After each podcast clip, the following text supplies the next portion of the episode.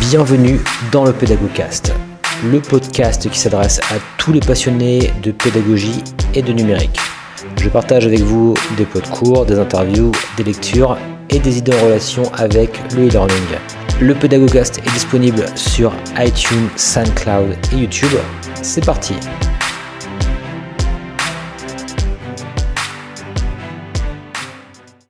Bonjour et bienvenue dans ce nouvel épisode du Pédagogcast et je voulais en fait aujourd'hui vous parler tout simplement du droit d'auteur et des ressources pédagogiques. Alors pourquoi ce sujet? Eh bien tout simplement puisque hier j'ai suivi donc une formation euh, sur la question et je souhaitais quelque part euh, utiliser un petit peu ce qu'on appelle un acte d'apprentissage, euh, c'est-à-dire eh bien moi-même pouvoir appréhender au mieux donc ce que j'ai appris en vous faisant un petit podcast sur la question et euh, ça va vous apporter également beaucoup de plus-value parce que bon, bah, dans euh, ce podcast, je vais également vous donner un petit peu ma réflexion euh, sur les sur différentes sur différentes questions du droit sur le droit d'auteur de manière pratique également. Et eh bien, qu'est-ce que par exemple un ingénieur pédagogique doit savoir par rapport à cette question-là? Et voilà, après c'est des choix de, pratique, hein, on, va en parler. en tous les cas, il y aura pas mal de plus-value également à, vous apporter dans ce podcast par rapport à votre usage personnel, à vos pratiques personnelles en tant qu'enseignant, en tant qu'ingénieur pédagogique, etc. Alors on va tout de suite commencer avec les fondamentaux, finalement un petit rappel sur ce qu'est le droit d'auteur en France. Euh, donc il faut savoir qu'une œuvre donc de l'esprit finalement qui porte la marque de l'auteur, etc. Je ne vais pas rentrer dans les détails, est régi euh, par deux aspects, donc le droit moral d'une part et le droit patrimonial d'une part, euh, d'autre part. Alors on va pas forcément s'attarder sur le droit moral qui est un droit donc inaliénable, euh, qui est un droit quelque part qui n'a pas de limite en termes de temps, mais on va plutôt s'attarder sur le droit patrimonial qui là eh bien va être cette fois-ci qui va avoir une durée dans le temps, une durée précise, et qui va pouvoir également être cédé. Par exemple, on va pouvoir céder des droits d'exploitation d'une œuvre euh, pour, par exemple, en retirer également euh, des bénéfices euh, financiers, par exemple. Alors, il faut savoir donc que ce droit patrimonial qui nous intéresse ici particulièrement, a une fin. Il n'est pas infini en termes de temps. la fin, c'est 70 ans après la mort de l'auteur. Et il faut savoir qu'on va commencer à compter ce, ce, timing finalement à partir du 1er janvier qui succède la mort de l'auteur. Alors concrètement, hein, vous, allez pouvoir le voir dans la vie de tous les jours, il y a pas mal de choses qui aujourd'hui sont tombées dans ce qu'on appelle le domaine public, c'est-à-dire des œuvres hein, qui, encore une fois, euh, succèdent finalement la mort de l'auteur 70 ans après et qui peuvent être utilisables comme ça gratuitement sans, euh, sans forcément avoir besoin de faire de demande d'exploitation par exemple de l'œuvre comme exemple, hein, je peux vous donner l'exemple par exemple de la musique classique. D'ailleurs, on voit souvent à la période des fêtes eh bien, des, packages avec, euh, par exemple, je sais pas, 300 CD de musique classique pour 20 euh, euros. Bon, aujourd'hui, c'est moins le cas parce qu'il n'y a plus vraiment de CD, mais, mais en tous les cas, euh, je sais qu'il y a quelques années, c'était beaucoup ce qui était, à chaque fois, on voyait ce, type d'offre. Eh bien, tout simplement, moi, je me demandais pour comment est-ce pouvait proposer des prix aussi dérisoires. Bah, tout simplement parce qu'il n'y a pas, finalement, de droit à payer sur ces œuvres dans la mesure où elles sont tombées, finalement, dans le domaine public. Donc là, c'est un exemple pour la musique classique. Alors tout cela, c'est bien beau, hein, vous me direz, mais euh, vous, en tant qu'ingénieur pédagogique, en tant qu'enseignant ou que sais-je, eh bien, vous n'allez pas forcément utiliser des choses qui ont, euh, on va dire, 100 ans d'âge pour créer, par exemple, des ressources multimédia, etc. Donc, eh bien, comment est-ce qu'on fait pour euh, trouver des, des ressources finalement qu'on a le droit quelque part d'utiliser? Alors pour cela, il y, a, il y, a, une licence qui a été créée il y a déjà quasiment 20 ans finalement, pas tout à fait, mais quasiment. Ça a été créé en fait au moment où il y avait eu des, soucis au niveau où les scénaristes finalement euh, américains s'étaient mis en grève euh, notamment pour euh, les scénaristes des séries, notamment américaines. Bon, je ne vais pas rentrer dans le détail, mais en tout cas, à cette époque-là, il y a pas mal de choses, il y a pas mal d'initiatives qui sont nées, on va dire, et notamment une initiative qui est celle des licences Creative Commons. Alors avant euh, d'en parler un petit peu plus euh, profondément, euh, je souhaite quand même faire un petit point sur la différence qu'il y a entre le droit français d'ailleurs et le droit américain. Et voilà, c'est quand même quelque chose que je souhaitais également ajouter juste avant de parler des Creative Commons. Alors il faut savoir que en droit français, on protège l'œuvre a priori. Ça veut dire qu'à partir du moment où vous avez créé quelque chose, en principe, vous n'avez rien besoin de faire, vous n'avez pas besoin de la protéger. Elle est naturellement protégée finalement. Voilà. Après, rien ne vous empêche évidemment de faire un dépôt, ce qu'on appelle un dépôt à, à l'INPI par exemple, ou bien de protéger votre œuvre, par exemple en envoyant un courrier en lettres recommandées avec euh, une preuve entre guillemets de création, etc. Bon, je rentre pas encore une fois dans les détails, mais vous pourrez, si ça vous intéresse, regarder comment ça fonctionne. Rien ne vous empêche de, protéger. Alors, il y a la protection également par le brevet, hein, ça c'est encore toute une autre histoire. Euh, mais en tous les cas, de base, il faut savoir que votre œuvre sera quelque part protégée de base. Aux États-Unis, c'est un petit peu l'inverse. C'est à l'auteur finalement de protéger son œuvre a posteriori. C'est-à-dire que lorsqu'on crée quelque chose, lorsqu'il crée quelque chose finalement, automatiquement, il va falloir qu'il euh, qu'ils mettent finalement une, protection sur cette œuvre.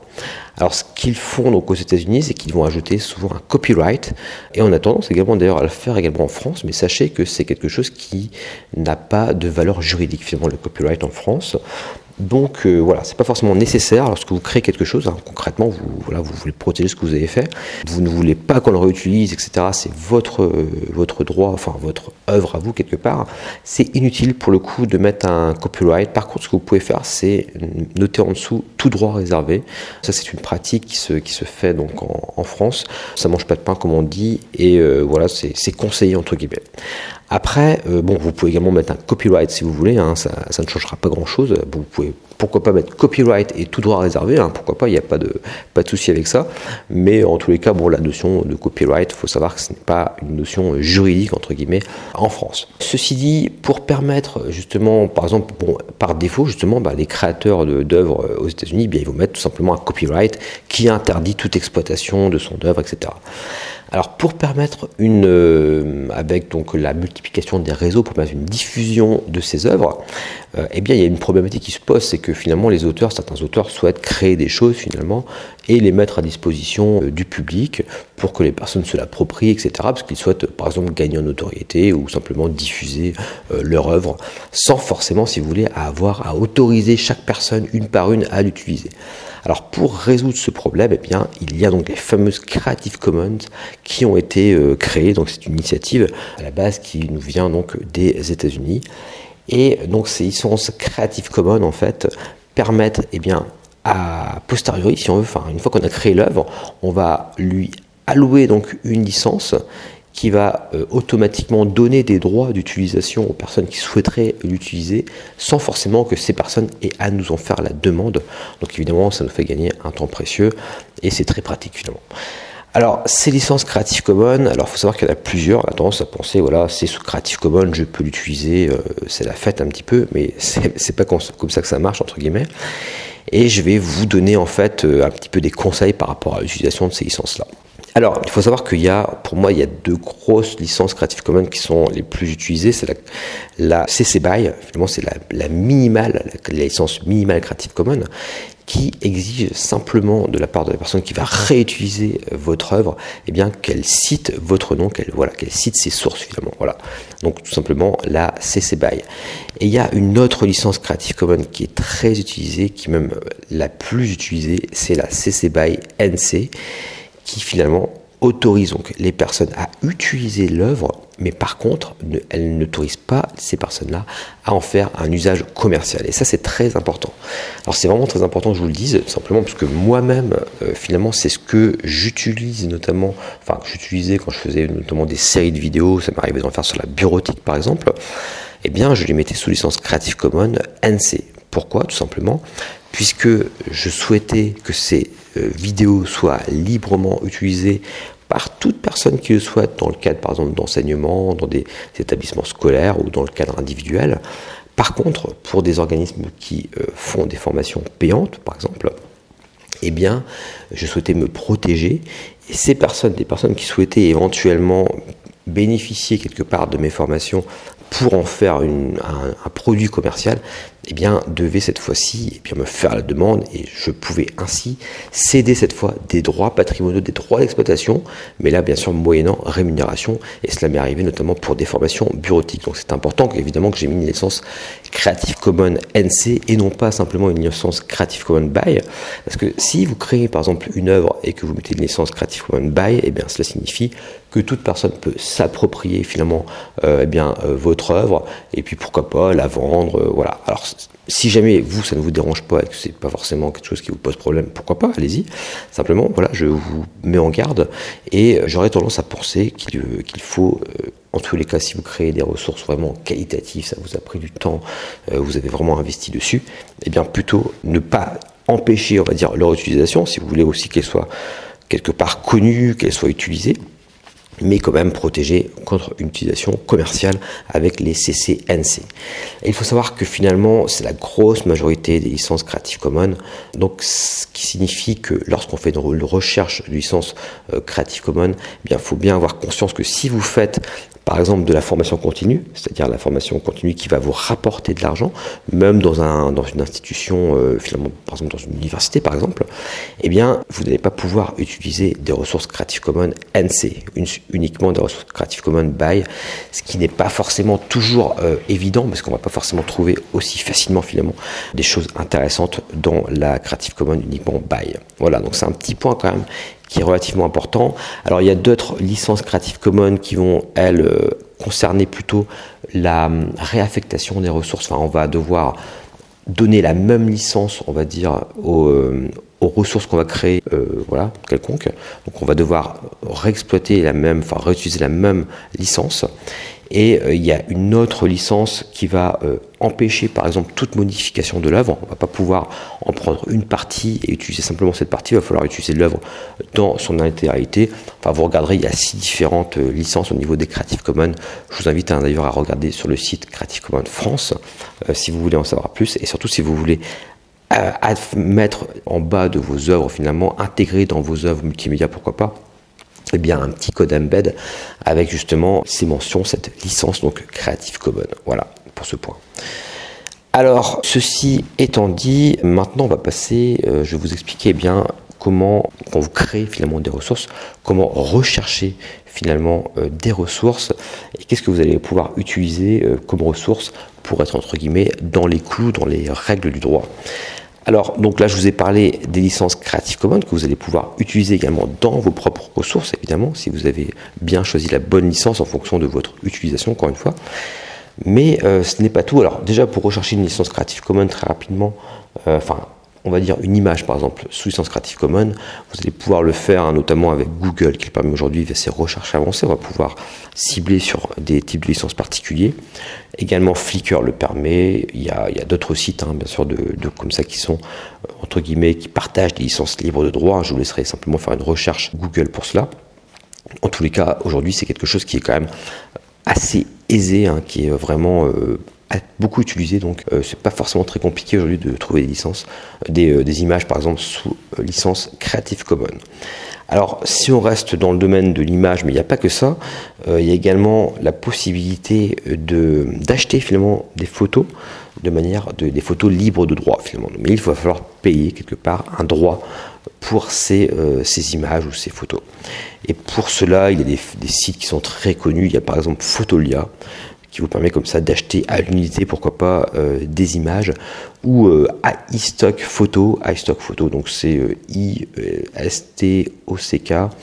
qui là va vous permettre également, c'est comme Photolia, en fait on va pouvoir simplement acheter une image pour pouvoir l'utiliser, eh bien, euh, alors il y a différentes licences, il hein, faut regarder évidemment. Il y a des droits d'exploitation uniquement pour qui sont personnels, il y a des droits d'exploitation pour toute une institution également, donc ça, faut voir directement sur le site. Alors si jamais également vous voulez rechercher par, par exemple de la musique, parce qu'il faut savoir aujourd'hui que c'est de plus en plus compliqué, ce qui est normal d'à côté, notamment de mettre des musiques protégées, par exemple sur une vidéo sur YouTube. YouTube détecte automatiquement maintenant pas si ça vous est arrivé d'en faire l'expérience. En tout cas, il va détecter automatiquement si vous utilisez une musique qui est protégée et il va supprimer purement et simplement, l'algorithme de YouTube va supprimer purement et simplement eh bien, votre vidéo. Si vous voulez donc rechercher euh, maintenant de la musique en Creative Commons, c'est également possible via par exemple le site Jamendo, J-A-M-E-N-D-O. Et vous allez pouvoir, comme cela, eh bien rechercher, euh, télécharger des musiques en libres de droit finalement qui seront en Creative Commons. Voilà pour cet aspect-là. Après, euh, en termes de pratique, dans mon utilisation personnelle, je vais être très honnête avec vous, je ne suis pas forcément un bon élève euh, dans la pratique, de ma pratique, on va dire, du droit d'auteur. Concrètement, dans ma pratique personnelle, par exemple, si je parle de ce podcast, à chaque fois que je fais un podcast, je, mets une image en fait pour illustrer ce podcast. Eh bien aujourd'hui, tout simplement, je recherche une image sur Google Images. Euh, voilà, je ne fais pas forcément rechercher de Creative Commons. C'est peut-être quelque chose que je vais faire à l'avenir. En tout cas, voilà, je l'avoue, faute avouée, à moitié pardonnée, comme on dit. Euh, je ne le fais pas, par exemple, euh, pour ce podcast, par exemple. Par contre, lorsque je vais faire des présentations à l'extérieur, des, colloques ou des séminaires, là par contre je vais prendre soin de euh, eh bien, soit utiliser des photos que je vais acheter sur des sites euh, type Photolia, lorsque j'ai des, crédits ou lorsque mon institution a des crédits pour cela, soit eh bien, en recherchant des licences Creative Commons. Parce que là, pour le coup, imaginez, vous êtes en séminaire, vous présentez quelque chose, en plus, il y a aussi le problème que, eh bien, souvent, vos présentations sont enregistrées, donc rediffusées à nouveau. Ça veut dire que quelque part, bien, l'institution qui rediffuse vos vidéos est aussi responsable euh, de la diffusion de, ce qui ne serait pas quelque part euh, légal entre guillemets euh, dans votre présentation. Donc voilà, pour, cela, je vous conseille vraiment d'être vigilant si vous êtes amené à faire des, présentations publiques. Pour le coup, vraiment à vraiment utiliser des licences dans vos, enfin, des images qui sont protégées, des musiques qui sont euh, enfin des images justement qui, sont, qui ne sont pas protégées entre guillemets, qui sont libres de droit, et des musiques également qui sont libres de droit. Voilà. Par contre, un petit point, par exemple sur des euh, cours que je vais faire euh, plutôt fermés, sur des cours vraiment sur pour très peu d'étudiants, j'ai tendance, hein, je l'avoue, à pas forcément prendre le temps souvent euh, dans mes diaporamas de mettre uniquement des licences Creative Commons. Donc ça, voilà, ça, je, c'est pas quelque chose qui rentre dans ma pratique. Peut-être qu'à l'avenir, ça rentrera dans ma pratique, mais c'est pas encore le cas. Mais en tous les cas, encore une fois, tout dépend d'où vous voulez mettre le curseur en fonction, voilà, de, bah, de ce que vous présentez finalement. Voilà. Euh, juste par rapport à ça, euh, on va parler très rapidement maintenant dans le cadre de cours en présentiel. Il faut savoir qu'il existe ce qu'on appelle l'exception pédagogique. Euh, et là, encore une fois, bon, je vais peut-être être très caricatural. Encore une fois, je ne suis, pas un spécialiste, d'ailleurs, je préfère le préciser aussi d'ores et déjà. J'aurais pu le préciser, bien, sûr, avant le, début du podcast. Mais pour vos cours en présentiel, en principe, vous allez pouvoir, par exemple, si vous êtes enseignant de langue ou autre, utiliser bien toutes les ressources que vous souhaitez sur vraiment un cours en présentiel par rapport au fait qu'on a une exception pédagogique et que vous allez pouvoir comme ça bien euh, utiliser des ressources voilà, dans, le cadre de votre cours. Voilà, ceci étant dit, euh, par contre l'exception pédagogique, elle s'arrête hein, euh, à partir du moment où vous allez, si vous faites des ressources numériques pour le coup, comptez pas sur cette exception pédagogique si jamais un jour vous avez des soucis, on va dire, en termes de, droit. Euh, bah voilà, ça ne va pas forcément vous aider, puisque là, pour le coup, il va falloir protéger, enfin utiliser encore une fois des, euh, images que vous avez le droit d'utiliser pour des ressources euh, numériques quelque part. Voilà. Alors euh, maintenant, je voulais vous parler très rapidement pour terminer ce podcast euh, d'une loi en fait euh, par rapport aux droits d'auteur finalement de ce que vous créez, des droits de, sur, ce que vous créez en tant que salarié par exemple. Alors il faut savoir que votre employeur n'est pas forcément toujours propriétaire de ce que vous avez créé, des droits patrimoniaux de ce que vous avez créé. Donc ça c'est quand même quelque chose qui est intéressant de savoir. Ceci dit, très globalement, et là encore une fois, euh, peut-être que je vais dire des bêtises pour ceux qui sont spécialistes du droit, hein, si c'est le cas, n'hésitez pas d'ailleurs à, commenter. Mais en gros, d'après ce que j'ai pu comprendre, si jamais votre activité principale est de créer, par exemple, je pense à un graphiste, par exemple, de créer, euh, je sais pas, des, affiches euh, ou des sites internet, etc. Si jamais vous êtes ingénieur pédagogique, c'est pareil, votre activité principale va être par exemple d'accompagner les enseignants pour créer des ressources, etc eh bien là dans ce cas, ce que vous allez créer euh, de multimédia quelque part, eh bien ça va être les, droits finalement patrimoniaux vont être pour l'employeur, ce qui est quelque part un petit peu normal dans le sens où il vous, vous engage hein, pour cette mission principale qui va être eh bien euh, liée aussi à la création de ressources. Par contre, si jamais euh, vous avez des missions, je sais pas, vous avez un poste par exemple, je sais pas moi de de secrétaire ou euh, un poste de juriste ou euh, voilà et que votre institution vous demande de participer à la création bah, d'une ressource pédagogique par exemple parce que vous avez des compétences en tant qu'expert par exemple eh bien là, dans ce cas, il va falloir que votre employeur, même si encore une fois c'est votre employeur, c'est lui qui vous paye tous les mois quelque part, ou si vous êtes employeur, c'est pareil, que vous payez quelqu'un tous les mois, eh bien il va falloir bien penser à la notion de droits patrimoniaux et pourquoi pas prévoir un contrat de cession de droits. Voilà, il faut quand même y penser parce que là ce n'est pas votre mission principale et dans ce cas c'est un petit peu différent. Voilà. Après, et ça c'est vraiment très important, et j'insiste là-dessus pour euh, notamment les ingénieurs pédagogiques qui vont être amenés à travailler avec des enseignants-chercheurs, pour les enseignants-chercheurs, euh, vraiment à chaque fois que vous faites travailler un enseignant-chercheur sur la production d'une ressource, euh, surtout hein, je pense notamment quand vous les faites travailler sur la production de ressources en formation continue ou des choses que vous allez commercialiser, eh bien systématiquement il va falloir que vous créez un contrat de cession de droit vous vous mettez, d'accord entre guillemets avec euh, les, euh, les, auteurs finalement de, cette ressource, puisque les enseignants-chercheurs vont être totalement finalement auteurs et propriétaires de leurs œuvres. Voilà. Donc ça, c'est quelque chose vraiment d'important que je souhaitais vraiment insister là-dessus, surtout hein, pour les, ingénieurs pédagogiques ou pour les personnes qui travaillent comme ça dans, des services de, de création finalement euh, d'œuvres multimédia avec la, la collaboration finalement d'enseignants-chercheurs. Voilà. Bon, j'en ai terminé avec ce podcast. Je vous dis à très très bientôt pour un prochain podcast.